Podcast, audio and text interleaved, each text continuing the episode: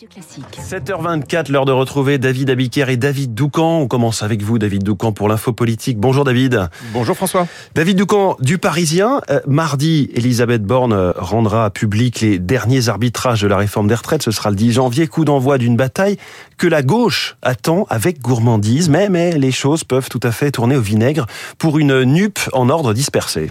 Oui, euh, c'est d'accord pour s'opposer, mais pas pour proposer. Insoumis, socialistes, écologistes, communistes n'ont qu'un seul mot d'ordre. Non au report de l'âge légal, mais dès qu'on leur demande ce qu'ils proposent, les choses se compliquent. Les insoumis assènent à longueur d'interview qu'il n'y a pas de problème d'équilibre du régime des retraites et que la réforme proposée par Emmanuel Macron serait donc inutile, malgré le rapport du Conseil d'orientation des retraites de septembre 2022 qui prévoit des déficits entre 7,5 et 10 milliards d'euros en 2027 et entre 12,5 et 20 milliards d'euros à l'horizon 2032. LFI continue de prôner euh, le retour à la retraite à 60 ans et 40 annuités, comme les communistes, mais eux sans toucher aux annuités. Quant aux socialistes, ils sont perdus.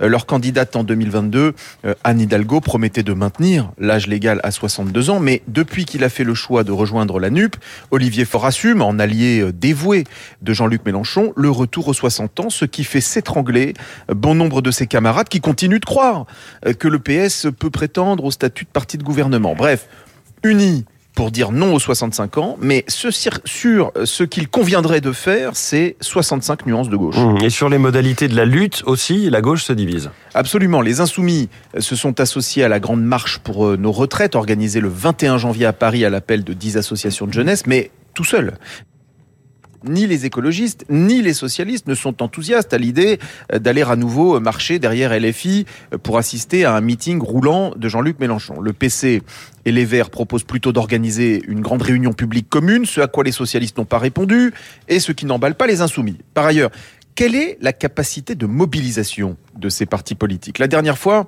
lors de la marche contre la vie chère, ils n'avaient rassemblé que 30 000 personnes à Paris. Pas de quoi euh, faire trembler le gouvernement. Enfin, euh, les insoumis sont partis en vacances de fin d'année euh, sans n'avoir rien réglé de leurs psychodrames internes.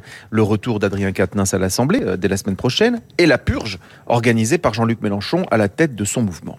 Le 10 janvier prochain, la France insoumise organise, figurez-vous, un séminaire interne pour essayer de réconcilier tout le monde les insoumis seront-ils vraiment concentrés sur la bataille des retraites Je vous rappelle hmm. que le 10 janvier, euh, c'est précisément le jour de l'annonce par Elisabeth Borne de la réforme. L'info politique de David Doucan. On vous lit aussi, David, dans le journal Le Parisien chaque matin. Puis 10 janvier, ce sera aussi le vote d'une réforme un petit peu sensible, celle sur les énergies renouvelables. David Abiker, les titres de la presse et à la une, les boulangers. C'est un peu le quoi qu'il en croûte ce matin. Il faut sauver les boulangers menacés par la hausse du prix de l'énergie. C'est la une du Parisien, des boulangers à sortir du pétrin, jeu de mots, maître Capello, titre La Charente libre. Oui, mais comment? Interroge Nice Matin. Poutine touché après les frappes qui ont causé des pertes à son armée, c'est la une de Libération. Quand Kherson sous les bombes fait le gros titre de la Croix, le Figaro et l'Opinion titre sur la baisse des prix de l'immobilier, le marché de l'auto au plus bas en 2022, c'est la une de Sud-Ouest.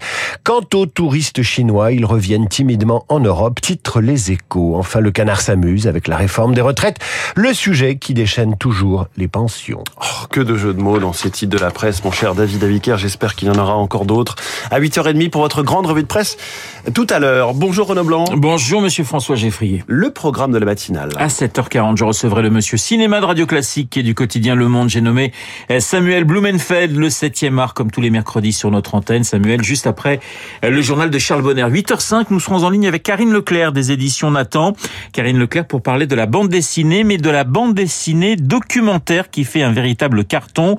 Le dessin au service d'une cause, d'un combat ou d'un personnage dans le journal de Lucille Bréau. 8h15 dans les stars de l'info. Guillaume Durand recevra l'ancienne ministre du Travail et de l'Emploi, Muriel Pénicaud, aujourd'hui administratrice indépendante. La réforme des retraites, la question de l'assurance chômage, les marges de manœuvre de l'exécutif.